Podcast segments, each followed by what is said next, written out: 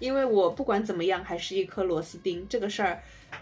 没有说是少了我这个公司赚不了，这个部门赚不了，这个世界赚不了，所以说我只是找了一份让我觉得呃可以活下去的工作而已。我们老板一度说，那个如果要请一个长的病假的话，必须要提前三十天请。劳动法是你想遵守就就就遵守，不想遵守就不遵守的吗？那刑法呢？我觉得面对领导的要求和领导要对你说的话，有要有一种什么心态呢？你在心里跟自己说 yes and，但是他们给我聊的东西都是想法，就是哎可不可以这样？哎可不可以那样？哎我觉得可以这样。明明说开头就是要做做，我帮子讲个嘞，妈妈的指导思想是。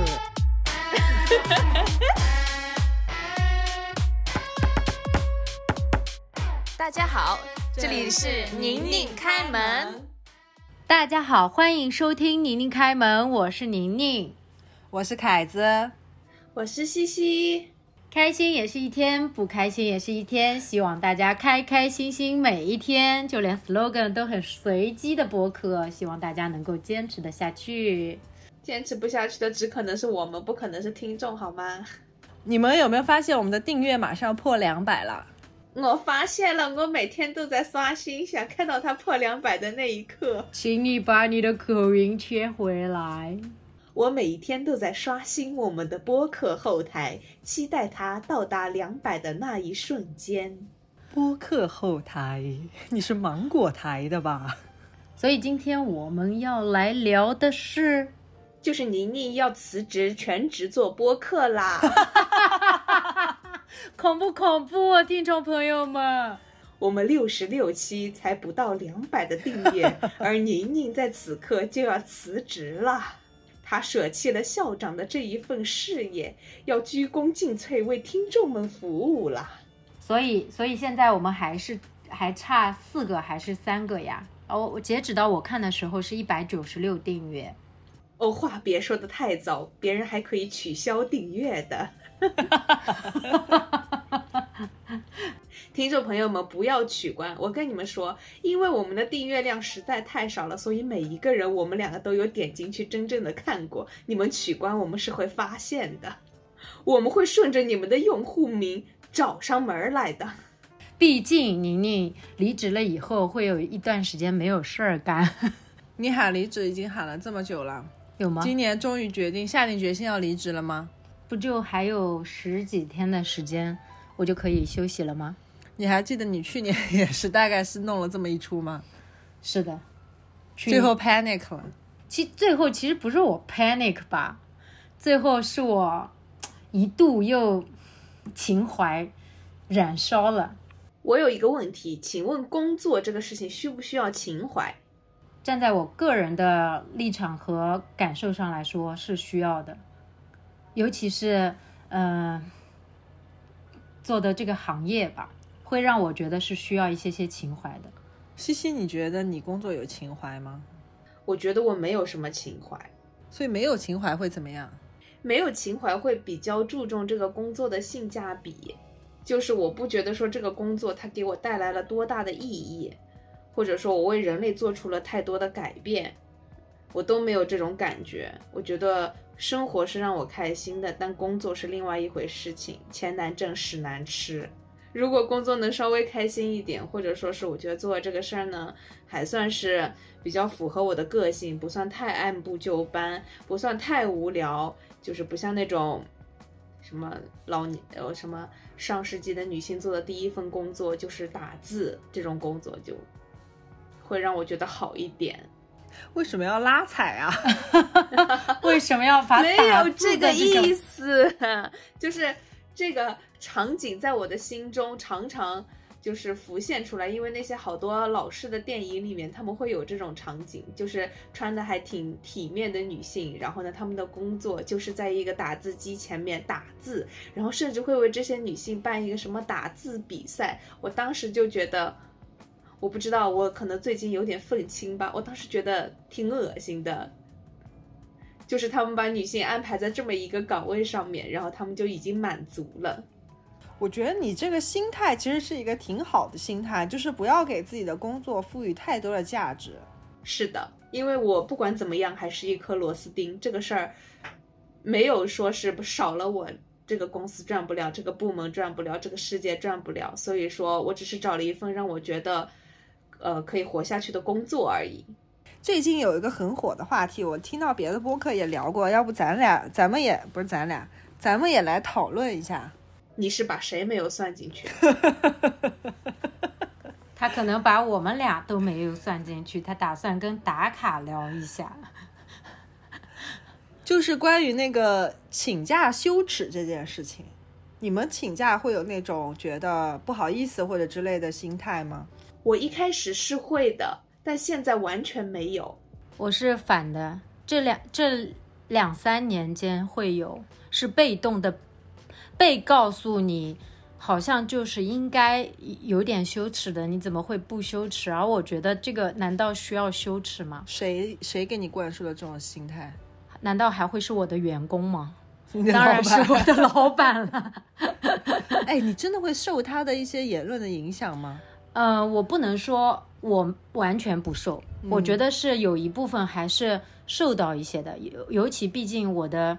呃曾经是两个，现在是一个这种老板，他们是持之以恒、喋喋不休，会跟你反复讲一个事情，可能见到你就讲，或者说只要跟你呃联系上的时候，最近如果他想要就这件事情跟你说的话，他会找各种各样的一个插入点，告诉你，就是刚刚你说的这个请假的问题，可能你是不太应该的啊，或者说呃，他们当然也会好似是一种，就是给你一个前提，等到永远是我听到的是，等到我们这个中心能够非常自如的运作，并且进入一个非常稳定的增长，Which is never。对 which is never，以及这个话题其实是因为在这两三年其实是不太可能的，因为他们所说的这个，第一其实是没有量化的概念的，因为他们对增长这个东西，它永远没有一个呃头，然后呢，然后呢，就是你觉得已经还不错的时候，他们依然会觉得说，哎，还没有到，还没有到，所以就会让我觉得，其实他就是不想要让你休息。那你不会拍桌子吗？就是内心会有这种情绪，就是说老子请个假怎么了？就那种感觉。我不会在内心啊，我会直接告诉他。那那你怎么会就是还有请，同时还有一个请假羞耻的这样的一个心情？我说的是他，他灌输给了我这种东西，但是我觉得说没必要，但是我不能说我自己完完全全一点都不 care，就是因为我是一个，我是一个请个个，假那么费劲？对我是一个，我我受到的干扰是。跟他论完这一茬之后，我会有一点不开心，会觉得说，为什么我会在现在都都做到这个职位了？曾经是是我没有想象过做到这个职位了，我还需要去交代考勤这件事情嗯，啊、并且不是在我说呃很夸张的说我哦神龙见首不见尾啊什么，以及甚至于在一些本来我们已经提前沟通好的休假的时候，到那天他哎就实实际发生了的时候，他们还会觉得说，哎呀最好还是不要吧。在网上不知道是段子还是真事儿，说嗯什么丧假要提前三十天请。我听过那个太过分了，那个就跟脑子有病一样。我我没有听到过这个段子，但是这个事情真实发生过，倒也没有丧假这么夸张。我们曾经在一版又一版、一版又一版改那个公司的考勤制度的时候，我们老板一度说，那个如果要请一个长长的病假的话，必须要提前三十天请。然后我我就跟他们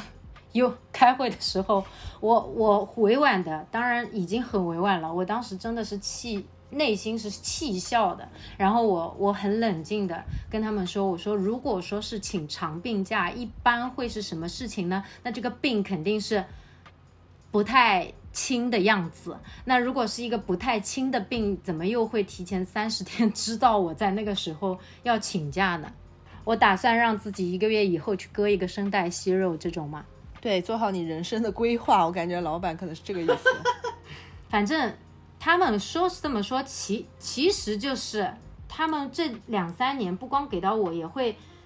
有的时候他们直接也会跟员工去沟通，也会让我的员工来跟我反馈，觉得在这家公司就觉得请假很难。这这个是插出去一小个我想到的一个案例，是有一年我我有一个员工，他他是老公是在外地的，然后他们两个人要去就是见家长嘛。就那个时候已经在谈婚论嫁的阶段，然后那天是请了一天的假去见家长，课呃课他已经提前就是说跟别的呃老师协调好了，然后完了之后呢，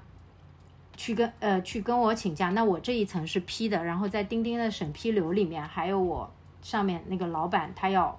批，然后呢，老板说不行，不可以，因为是周末，他的主管。又给他想了一个办法，就逼着那个员工说重新递交申请，说我们我们这一次是要订婚的，因为他们结婚证呢还没领，不能说是要去结婚，就说逼着他写说重新写吧，你就说你要订婚，老板也不会逼着你不能让你订，已经看了黄道吉日了，就让他这个说万一我晚点真的要订婚了该怎么办呢？是的，第一，呃，他们老家的习俗，他是湖北人吧，反正他们老家的习俗。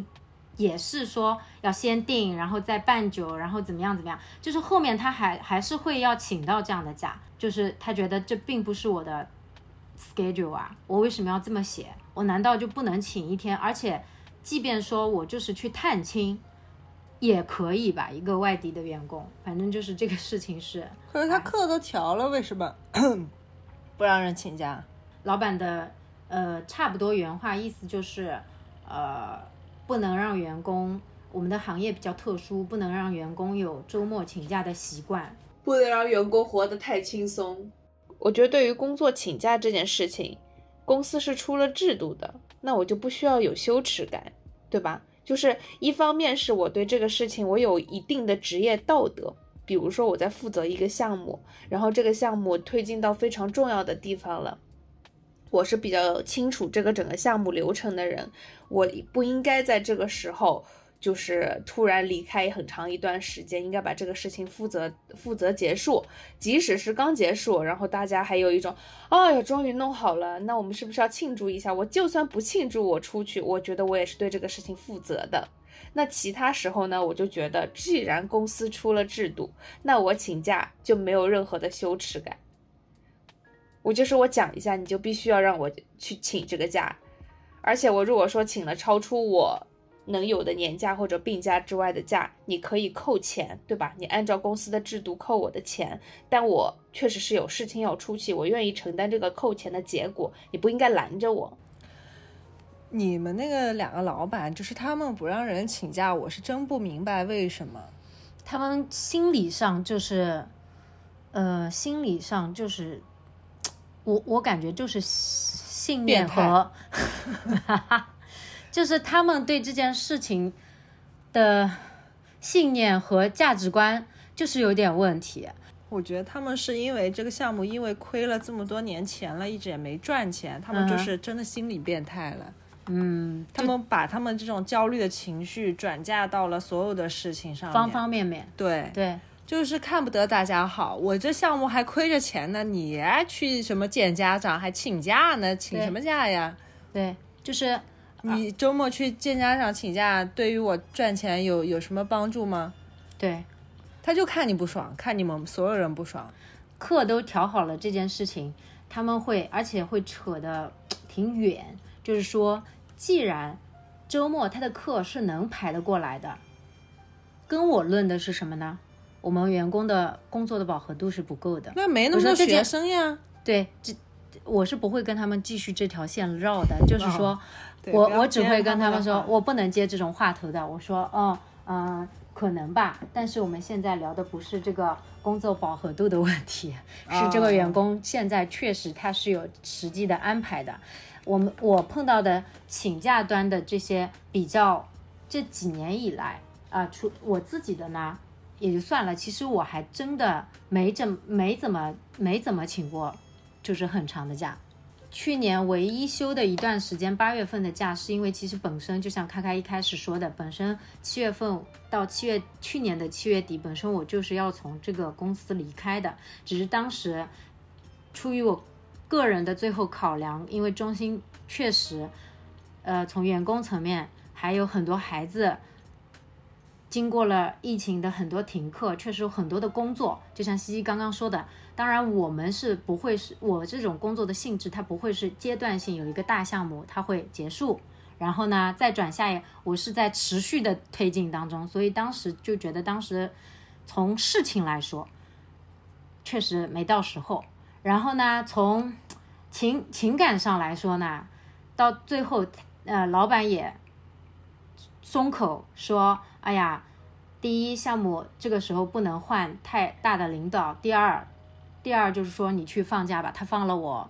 呃，应该那样算加起来有二十二十天，最终是二十天的假。说你就先去休一段时间，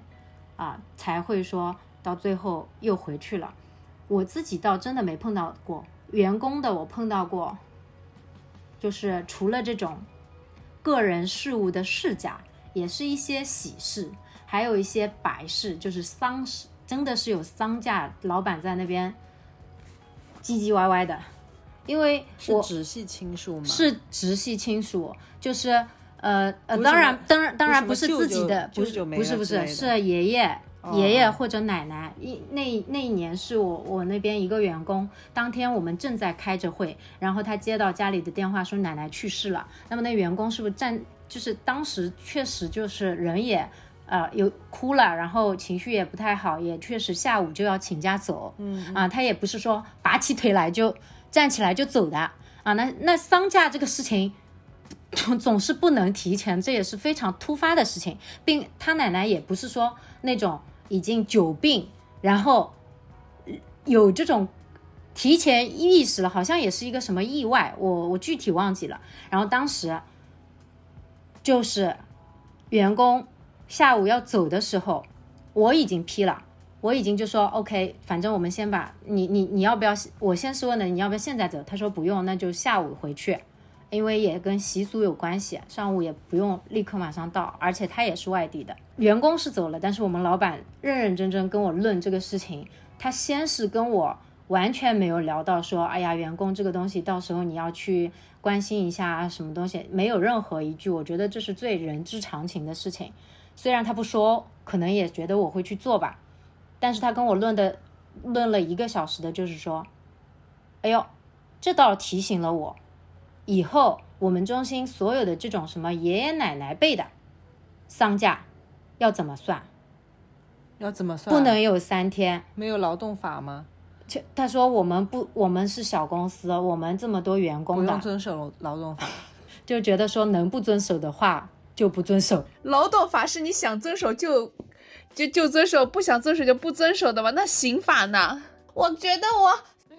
我也没有什么大不了的，这个刑法太严格了，我不是很想遵守。毕竟我们家比较穷，不算什么呢。他的信念和价值观就是说，呃，那个只要员工他们没有意见的话，我没有必要。他是在呃 push 我。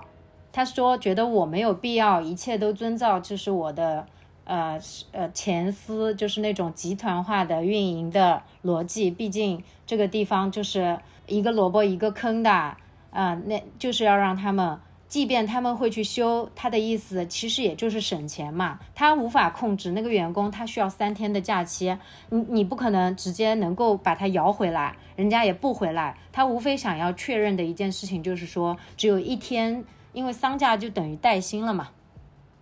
只有一天是需要带薪，然后两天就就是事假，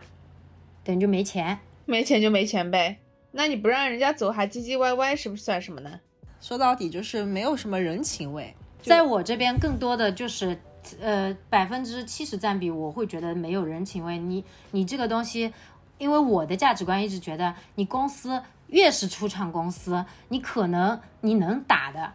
是什么呢？难道你能真的给到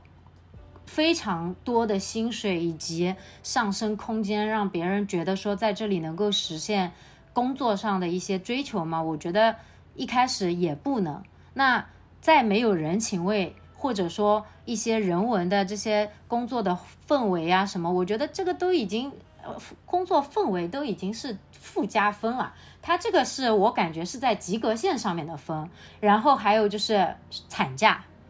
产假的事情我也是碰到了，就是说他他们也你什么时候生的？我都不知道。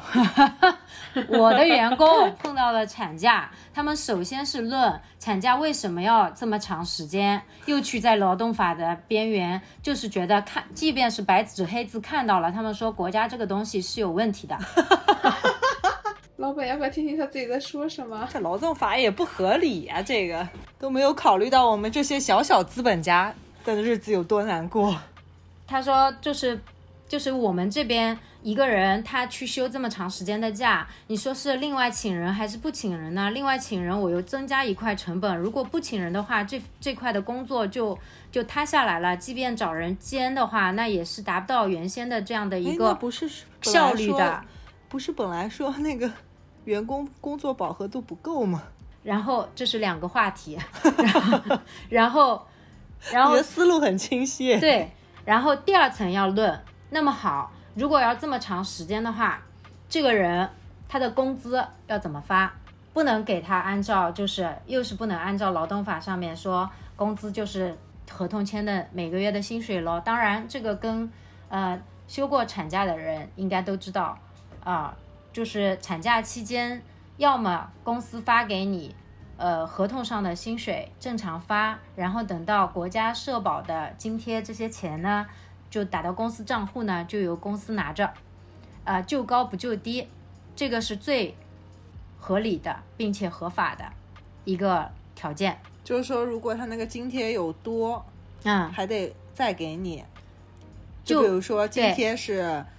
呃三万块，嗯我不知道是多少啊，就举个例子，啊，然后你每你休了三个月，然后每个月给你发了五千，嗯，然后还津贴还多一万五，那一万五也还得给你，对，这个就是是这样理解吗？是这样理解，因为就是每个岗位的呃女性，如果生产了，就是会有产假嘛。那你你一万块薪水的人，两万块薪水的人，那社保的津贴不会有那么高的嘛。那所以公司肯定是就高的话，就是发你日常的薪水给到你。所以在所有的接触到劳动法的事项就是假请假啊，请假的所有的劳动法的相关事项上面，他们也是怎么说呢？试试图让我去执行病假呢，呃，不能超一个月之内病假不能超过三天，超过三天以外病假就按双倍扣除啊、等等。你们那儿请病假本来就是要扣钱的是吗？病假嘛，按规应该是病假的薪水，反正是比事假扣的少一点，但是肯定是要扣一些的吧？哦，嗯，对，那病已经扣钱了呀。对，已经扣钱了呀。就是说，超过一个值，他们要双倍双倍扣，就是按市价扣。可能到你病假休到当时，反正我印象当中，老板自说自话的出了一版人事规则，放在放在人事那边。反正基本上也一几乎不会有人卡得到。最后我也放弃跟他们的争论了，因为比如说一个月休到七天病假的那个月，基本上就发就只发最低低保低对低保地方的低保了，你上二十三天班也没用的这种，反正什么叫 什么叫落井下石？人家都生那么重的病了，休了一个多礼拜，然后还只给人发个低保。那这些肯定也占到我这些年对于这份工作的这种累觉不爱吧。其实我觉得站你老板的角度上看，他们会不会是这样的一种想法？嗯就是觉得你嗯拿着他们的钱，嗯，然后在那边做好人，呃给人给人放假，肯定会啊，给人申请津贴。以他们的信念肯定会，以他们信念肯定会觉得要不是你还能做点业绩，真的是先要想先把你给除了。他们或许也动过这样的脑筋吧。那为什么你每次离职，他们都千留万留的？他们发现好像真到那一天的时候，又又有一点害怕了 panic，，panic 了。气的时候是真气，panic 的时候也是真 panic。职业经理人不好找，真的。我就记得那个时候，我还在在带我上一届班级的时候，嗯他们应该还在初一。然后有一次我是生病了，我大概那一次是发烧发的还挺高的，有三十九度多。嗯然后我已经烧了一天了，到第二天的下午我还在发烧，然后就是人有点状态不太对嘛。我当时的领导就说：“哎，凯子你怎么了？你你好像就是人不太对。”我说我有点生病了，我发烧了。他说：“你发烧了还在这边上班，你还不赶紧去挂个水，或者说回家休息一下一下，吃点药什么的。”然后我当时我就是有点。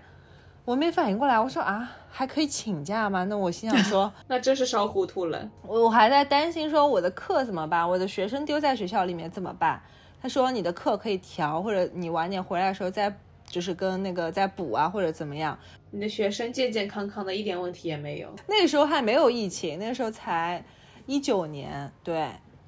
所以就是发烧，大家也不会觉得说啊，你是不是就是只是纯粹觉得你生病了，你这个时候应该回家休息。我不知道，可能在我的心里面有有一定的层面上，我我的请假羞耻还是挺强烈的，我不好意思请假，就哪怕真的是我已经生病了、发烧了，或者说，当然这这几年我们家里还是太太平平的，没有出什么事情。我觉得能够有一个比较有人情味的，然后能够来理解你的领导，还是很重要的。那人家不管是生病，还是家里有什么事情，还是什么生孩子了，回去那个什么，不管是喜事还是不好的事情，那这个时候还要因为请假来跟你啰里吧啰嗦的，我真的是觉得我我很不能够接受。妮妮，你的提纲是怎么写的呢？你一开始想聊什么？就是在聊为什么要离职啊？还有什么原因吗？除了你的领导不是人之外，那综上所这些理由都是他不是人，都是在围绕这个论点展开的。我觉得你可能是太有责任心了。我觉得面对领导的要求和领导要对你说的话，有要有一种什么心态呢？就是那种即兴即兴演员的那种心态。你在心里跟自己说 yes and，就是不管他在说什么 nonsense，根本不合理的话，你都说好的。那根据你说的这个指示，我会这样做，您觉得可以吗？你跟他确认，然后确认完了以后，你回到自己的座位，不管你脑子里现在想的是，哈，这种事情我也要做，真是离了谱了，或者说是。或者说是说我刚刚提的这个建议，居然领导认可了，真是离了谱了。你都做下去，然后做一半，然后再跟领导说好，我做了。然后呢，你瞧瞧这是什么狗屎？就是我现在有一种我不愿意反驳领导任何就是不合理的事情，只要不是太麻烦。如果说是。要让我倾注很多的心力上去，我会反驳他的。不然的话，我的脑海中只有 yes and yes and。这个就是我去年去年最终留下来，然后执行了一年的事情。这个其实在我以前的工作的秉承的原则和做事风格里面是没有的。就我我确实可能这些年，要么还是过得比在职场当中过得还是比较某种程度的顺。就是还是可以比较直接的以及真实的去表达自己的，然后呢，然后呢，因为因为好像现在不能，呃，那那也决定留下来了。那么我就发现，呃，我也在一直自我洗脑，就是说项目是他的，再再差会达到什么呢？最终达到老板受伤的这种一个结局。我我每每个月还是拿着我的薪水，我的员工也是在拿着他们的薪水。只是说可能会有微微微的浮动，比我本身预期的，如果做的比较好一点，啊，不要去听他的那种朝令夕改，一会一个主意，一会一个头脑风暴这种，对吧？哎，我很想听一下你们老板平时都怎么折腾你。头脑风暴，头脑风暴就是就是这个是那 OK，就是这个。基本上可以占到我离职的原因的一个比较大，呃，百分之二十五的比重吧，就是这种，他们不懂还要头脑风暴，头脑风暴，并且不光是头脑风暴哦，因为头脑风暴仅限于如果只是跟我开一个会，跟我聊一聊的话，我觉得这个我都是可以屏蔽掉的。就像你说的这种情况，比如甚至于你说刚刚说的时候，我已经联想到我我我这个人真的是我教培做了，今年是整十一年了。我以这十一年之前我也做过呃其他工作，这是我职职业生涯真的只在他们面前。我阳奉阴违过，我真的，因为我不阳奉阴违，不像你说的那种情况的话，我真的没法没法正常的推进我的工作，因为他因为因为比如说他会，比如说你你想听到我我具体的事情都甚至于不记得，你能想象吗？很多时候跟我聊聊聊聊了一个多小时，然后最后告诉我去要去做一件什么事情，然后重点是。可能跟你的领导和老板还有区别的是，或许你的领导和老板，我刚刚听出来，就是他会给你一个比较能量化，或者说至少你能做出一个表格或者一个实际的东西的这种东西，让你去做一件事情。虽然那件事情也是 bullshit，对吧？但是他们跟我聊的东西都是想法，就是哎，可不可以这样？哎，可不可以那样？哎，我觉得可以这样。哎，如果这个方向的话。你要不召集大家头脑风暴一下，然后在今天下午五点钟之前给我一个方案，然后我我我真的有呃我的现在的我的公司里面我的工工作电脑的文件夹里还有一个头脑风暴文件夹，对，就是当然我没有把它命名成头脑风暴，我命名成的是某某某。呃，几几几，就是那一个文件夹是工作要求，然后里面会有明细的几月几日、几月几日一个 Word 文档，我都记下来了。然后我记下来是为了什么呢？就是我写了很多篇我自己编出来的小作文。就说我去做了什么，什么时间、什么地点，我跟谁谈了什么，推进了这个工，我真的做了。但是这个做我没有去跟任何人头脑风暴，我没有去浪费我的时间和大家的时间。我说你真的去写了小作文去发给他们。我说你这些小作文里写的事情，你真的去做了吗？没有啊，不然怎么叫小作文呢？没有做啊！当我写这些小作文的时候，我很痛苦，就是我在骗人，虚构文学。对，然后他，然后每一次我这一篇发过去的时候，都会得到至少五个大拇指，然后这件事情就结束了。他也不会再在下一次的时间节点的时候，因为我的小作文里面有在写，说我我还甚至于写到我打算下一周的某一个时间，再要去 check 一下这件事情的推进过程，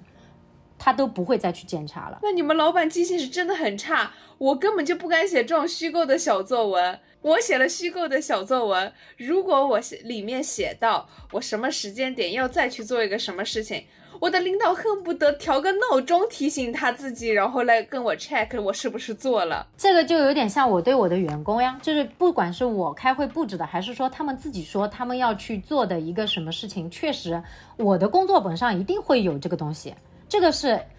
跟老板是还是有差别的。老他们两个人还不能是常规意义上的老板，我就这么跟你讲，他们我可以负责任的说，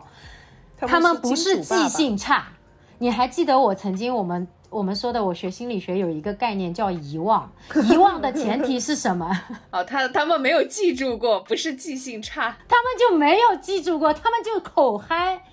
我我一开始还真的，我写第一篇小作文的时候，我发出去的时候，我都攥着我的手机，我都在瑟瑟发抖，我真的就生怕，哎呀，怕领导有脑子，怕领导追 责，我怕他第一就跟那种。呃，大学的时候，你的论文交上去呢，导师会抠你论文里面说去问你几个问题，具体的问题的展开，我一个是展开不出来的。然后第二就是说他来 check 你的时间节点，那也是很累的一件事情。我第一次怕的，第二次好像也没什么。哎呀，后面我写的是如鱼得水，因为我已经深深的知道这件事情的 deadline，就是这件事情的最后的 it's done。The end 就是发完，他给你竖完大拇指，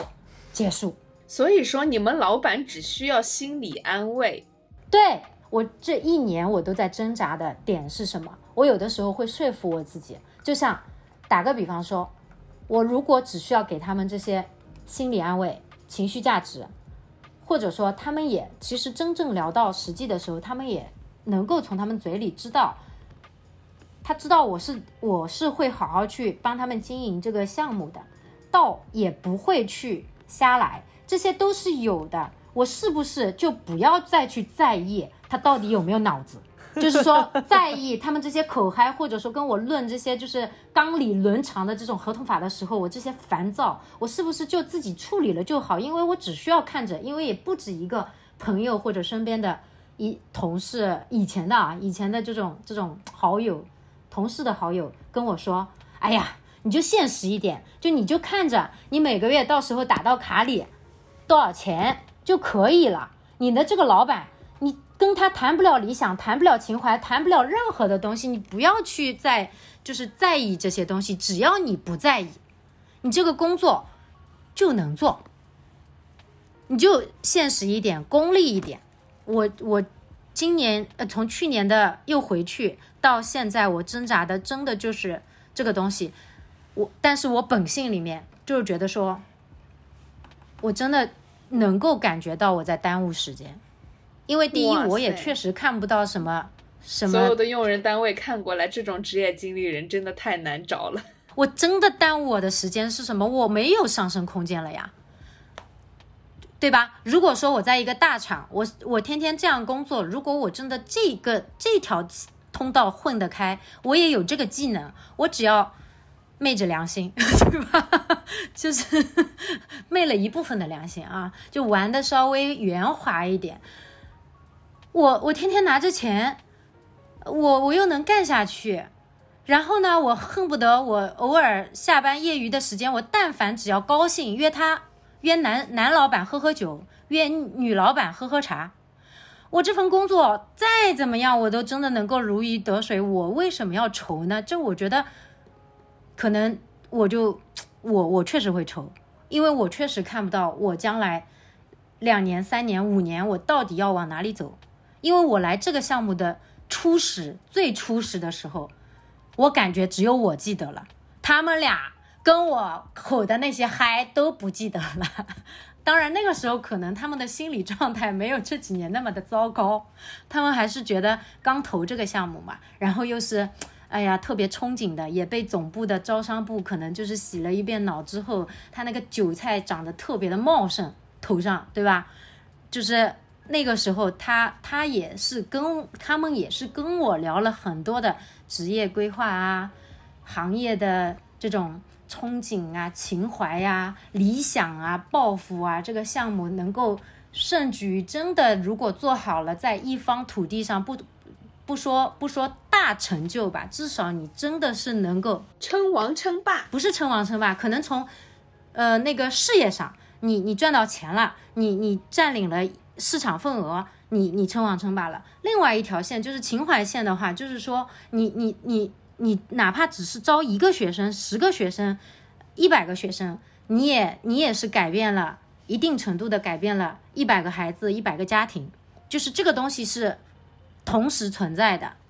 也是相辅相成的一个自然结果。就跟以前我做了那么多年的咨询工作，去我就觉得说我的业绩是一个。我这个价值观是深信不疑的，我的业绩是一个自然的产物，那一定是因为我做出了很多改变他当时想法，以及跟他让他做呃感受到一些就是想要改变的心，然后跟我们合作了，然后付了钱，才有了我的业绩，对吧？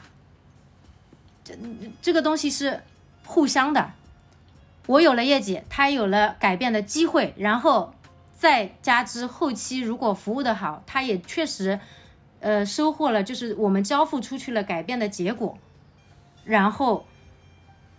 更加的更加的裂变了等等，这这就是这样一个项目教培项目，它就是我一直的理解就是这样的一个项目，它还是所以我一上来就说它还是需要一些些的情怀的，我也是有这个方向的憧憬的，从一个可能曾经我在。那那个上一家的集团里面也是一个螺丝钉，在变成一个慢慢大一点的螺丝钉，从一个可能那个就像塞尔达里面从一个古代核心变成了巨大的古代核心。哎呀，然后，然后，然后是当我对，终究还是沉迷游戏。然后当我来到这个项目，我最初始聊下来，跟两个老板聊下来的感觉，我是觉得可以用我的想法植入到这样的一个项目里面，就像你你你自己去编程一台设备，就是你去你自己一手去创造了一台设备，然后然后这台设备是根据你的编码和你的想法去呃运作工作，然后达到一些目的，然后获得一些。收益以及公公众的效应，就是这么一个东西。我觉得这是我从带着我以前八年的经验出来想要做的一件事情。但是我觉得项目本身运营了四年的时间，我都觉得没有太大的问题。然后，然后真的就是我觉得到最后的最后，其实综上所述，就是我我我我不认可这两个人。现现在当然只剩一个老板了，他们都自己就是散伙了，中途，然后当然这这个也不是很很什么特别的事情吧，然后就是现在我就觉得说这样的人我没有办法去跟他达成一个这样的合作的目标，以及以及再再接地气一点吧，我就觉得再直接直白一点就是。在现实层面，我就算挣了钱，我搞这个项目最终累这几年累成这个样子，年年也在增长，确实没有赚很多的钱，但是年年也在止亏盈亏平衡，马上到盈亏平衡的边缘了。我为了点什么呢？我就私心一点，我觉得就是说，啊，你不配，你就你就你就亏吧，这你这 你就亏吧，就这个就是。哎呀，这可能是你要交交代在这个你的呃人生当中的一个一个代价吧。你这么想不是挺好的吗？你这课题分离做的不错呀。真的，真的就是我我我前面讲的是我真的可能我自己的一些想要的东西，我得不到满足，那无处那无处安放的一身正气啊，那无处安放的我自己的行业梦想啊，然后。然后完了之后就是，嗯，剩下的那那些可能说的有点大了，也不是一时半会能够实现的。有些时候我也想得开，也是需要天时地利人和的。这几年教培也被打击的很可以，你可能就是根本在你你也很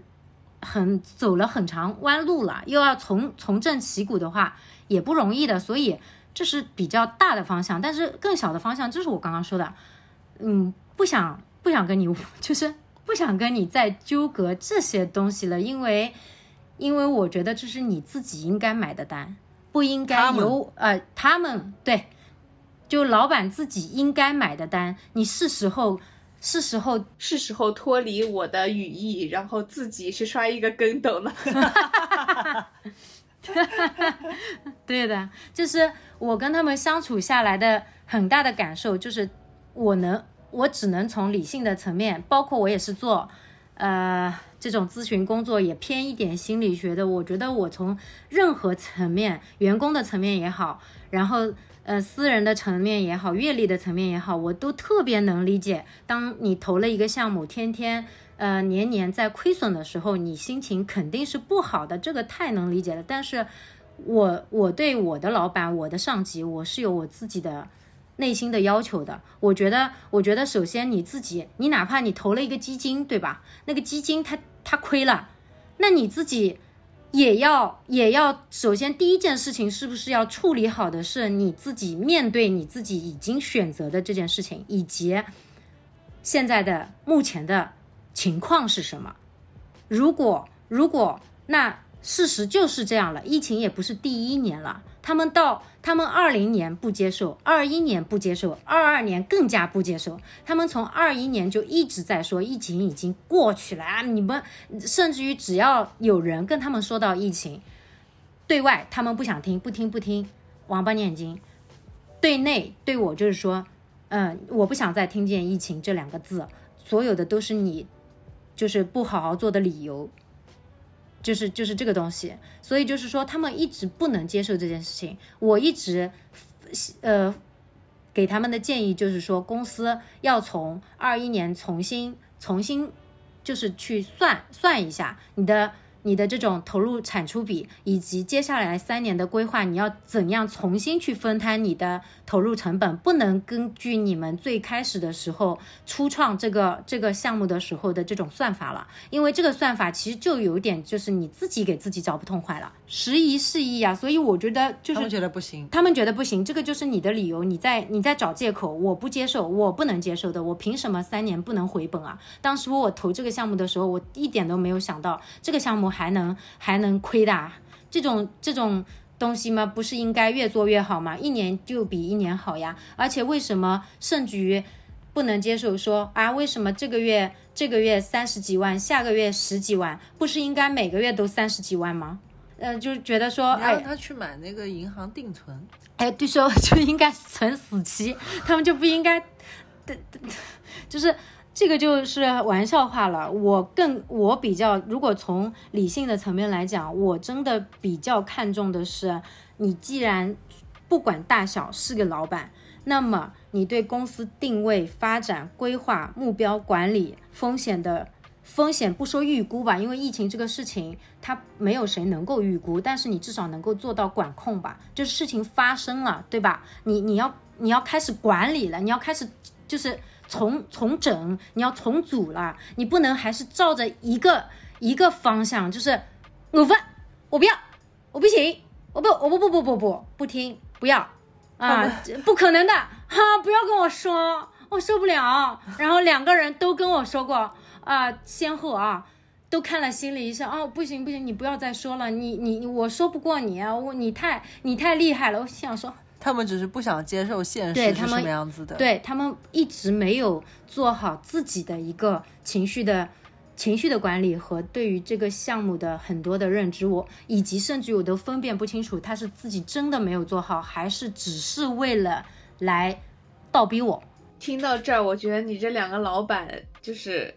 让我非常的好奇，所以我想问一题，就是你你这两个老板在生活中是很成功的人吗？就是就是他自己的家庭生活他舒心吗？他自己的本职工作他他擅长吗？做得好吗？好犀利的问题，都问在点子上了。就是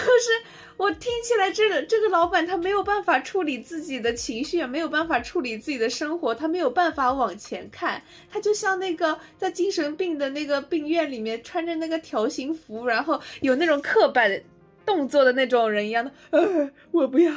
你别跟我讲，就感觉像是这种人一样。他真的，他除去这个这份投资这份项目之外的人生，他过得好吗？生活上来讲，我的两个老板，呃，一个是已婚已育的状态，然后，然后家庭嘛，我我这个私事我真的没有了解的太多，但是我不是我从，呃，那个只言片语当中也能经常听过抱怨，然后另外一个老板是家家都是顺心事儿，对那抱怨抱怨也很正常呢。啊，那他他是对着一个他的员工在抱怨他的家事呀。那他有什么话跟你讲呢？要不然就是讲那些你不爱听的。他又他又不想听员工讲他不爱听的。哎，有可能他是拿这些话来充数，企图抵充数呃，企图就是转移我的注意力，不要再讲那些我不爱听的了。还要不我给你分享点我的家事吧？让你怜悯我一下。哎，经常会这样的。然后另外一个是未婚的，至今未婚，大龄未晚婚。然后，然后未晚婚是什么东西啊？就是 如果婚了也晚了，但是还未晚婚。哇，这个定义真的好绕啊！然后那个工作层面的话，一个老板其实他自己在本公司的话，未婚的那个在本公司其实就是一个中层管理吧，他没有开过公司。然后那个另外一个的话，就是我们的也不能叫大老板吧，就另外一个老板就是他自己经营了一家公司，但是他那个公司是以前他自己是企业里的销售，然后后来就是自己手上有一些客户资源，就把这些客户呃拉出来，自己成立了一个公司，做了那个贸易的公司，没有厂，就不是实体。然后算是算是就是接单，然后去去找那个代加工厂的这种逻辑。嗯嗯嗯，嗯，自己是做业务的，然后他这个公司呢也没有很大，他一他的办公室一共就是两个员工，一个人事，一个一个行政内勤，然后他连保洁都没有吗？我们没见过保洁，嗯所以他也很看不惯我们这里还要保洁，可能吧。然我都没有保洁，然后，然后那个，然后他自己就是也是等于就是公司既是老板又是销售经理的逻辑吧，他自己也做业务。我只是觉得这两个老板非常奇怪，你买一个 P to P 都有暴雷的意思，你投资了一个项目，你不想着说往前进，现在局势已经这样了，我要怎么走出这个泥潭？而他们就把耳朵给捂住了，真的是很神奇的一件事情。他们耳朵越捂住，他这个钱越回不来呀。他在我这是耳朵捂住了，可能他们两个人之间之所以就是去年会拆火，可能他们俩没有彼此捂住耳朵，彼此是攻击对方的。我觉得他们俩就是那种刚在一起的时候山盟海誓，然后到谈谈谈恋爱谈到一半了，就说你这人怎么跟当初说的都不一样。他们对这个项目就是一开始很也很满怀信心，对，但是做到一半发现做不下去了，然后就是要分手了，但是这个分手的成本又有点大。我的两个老板是最典型的就是歧视厄运的人，给我的感觉，真的歧视厄运。然后呢，然后呢，就是永远在永远在游走在，我我甚至于我永远在，永远在，游走在，我甚至于刚刚永远在永远在，不要了啊，不要了不要了。我甚至于我甚至于其实一度是认认真真跟他们讲，如果你们真的来到这个项目的状态很不好的话，因为他们最夸张的时候是经常来，越急越来，然后来了以后呢，因为有的时候我经常在忙，他们就会找。只要他们能逮着的员工，不管那个员工就差跟保洁阿姨聊天了，就是只要逮着的员工，他们都会去抒发他们抒发他们的焦虑。嗯，然后聊的聊的东西呢，反正肯定是没有什么重点的，甚至于说他们也不分主题，他们甚至于会把他们自己那个层面上很多我认为根本不可能去跟聊员工聊到的话题，然后一股脑儿的什么最近又跟他们之间吵的一些关于项目的架去跟员工去讲，甚至于他们也在开会的时候就是自己去开会，我因为我我我们有两家中心嘛，我不在一家中心，他们去另外一家中心开会，然后开着会的时候现场崩掉，然后两个人一个人离就跟离家出走一样甩门而出，然后会议的现场就是呃大家的沉默震耳欲聋，就就开干这种事情，所以因为经历了那么一个白日化的阶段之后，我真的受不了了，我拍桌子说，呃，我建议就是如果你们真的焦虑，就索性不来。就是能不能不来，或者说能不能这段时间就不要管任何项目上的事情，我会每周给你们发周报，然后有任何的问题，你这么说，领导怎么能满意呢？我觉得你就是要给他们提供情绪价值就好了。你让他不来，他不难受死了。可能我还是太会讲道理了。我觉得你就是能够在今年二零二三年，就大环境这么样的一个情况下，然后所有人都选择在人人的将就，哎，不论什么样的工作都、都 suck it up，苟在那里，嗯哼，你还是毅然决然的选择离职，就是因为你跟你的那两个老板八字实在是太不合了。这么开心吗？听到这样，不是，所以说他们是怎么想的，他们是怎么做事情的，其实我们不理解是很正常的，因为咱们三个人都是能互相理解的，所以咱们三个人是绝对不可能他们的理解他们的世界里面都发生了一些什么的。对，所以你接下来打算怎么办？首先我要放假 啊，我要跟开开太任性了。老子要开开心心玩一段时间。我们在这里不鼓励大家任何做任何的裸辞行为，然后裸辞完了之后还要 gap 两三个月，不鼓励啊，完全不鼓励这样的行为。呃，如果大家也实在是因为像我这样，就是呃也坚持了，但是又不想再过度的压抑自己了，那只有一个，只需要一个条件，就是确实我这样回想，我每每回想还是很庆幸的，就是我们从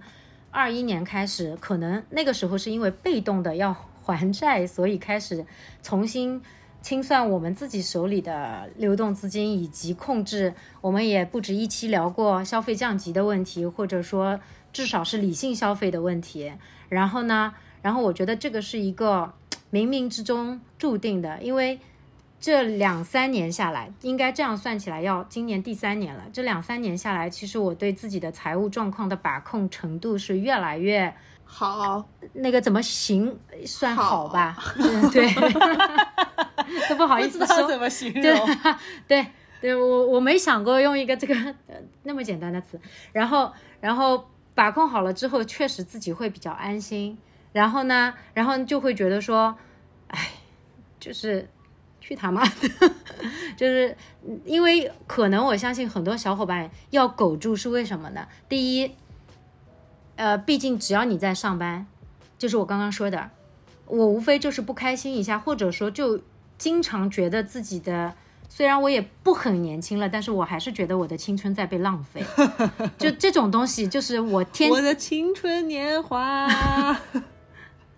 我真的就是这种这种心心理的煎熬和内耗，都为了狗啦。心理煎熬和内耗，唯一可以支撑苟住的、去克服的，可能就是想着，哎呀，每个月定时定点的，还有那份收入来打进来，使我们可以去消费，我们可以去支配我们的生活，对吧？那那只要你日常的这个财政的。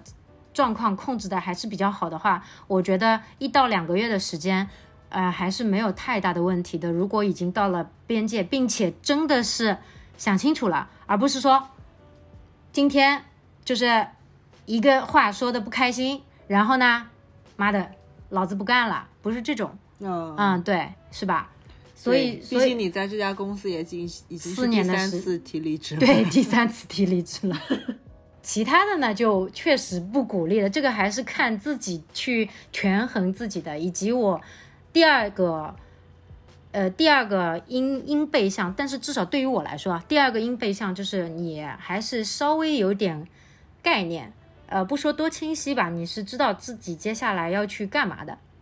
就是休完假，比如说我一两个月休完假，我大概有的方向，即上上上期了吧，已经算是就是。考的那个证啊，我也在做一个比较长期的规划。那如果我也先要去等证，如果这次分数出来是通过了的话，那么我要初步的去跟我的老师沟通一下这个这个这个条线，这个心理咨询师的这个工作发展大概是一个怎样子的历程，然后我要做到一个了解，然后与此同时，我是不是需要。呃，另外找着一份工作同时进行，如果是另外需要找一份工作的话，那我也知道我我要去找一个什么嘛，就是哪些条件需要满足。什么时候出分啊？就下周。哦，我觉得你去当心理咨询师还真挺好的。那个的话，我大概了解了一下，现在还是一个非常初步的，我觉得至少也在这个条线上是要重新起步个两三年是必要的。呃，只不过最好从头再来，再来，哎呀，那那可能那样的时候，我又呃，是不是能够回归到我的青春又没有被浪费？因为确实这条路我会看到说，近十年、二十年应该还是能走下去的。分享的差不多了吧？对对对对，那今天先录到这儿。如果大家想听宁宁再骂一下老板的话，请在留言区给我们留言，他还可以再骂一集。有多变态？到底 克扣孕妇的生育津贴，还有这种事情，企图最后啊，在我这里没成功啊。好，那我们今天先聊到这里吧，下期再见，拜拜，拜拜，拜拜。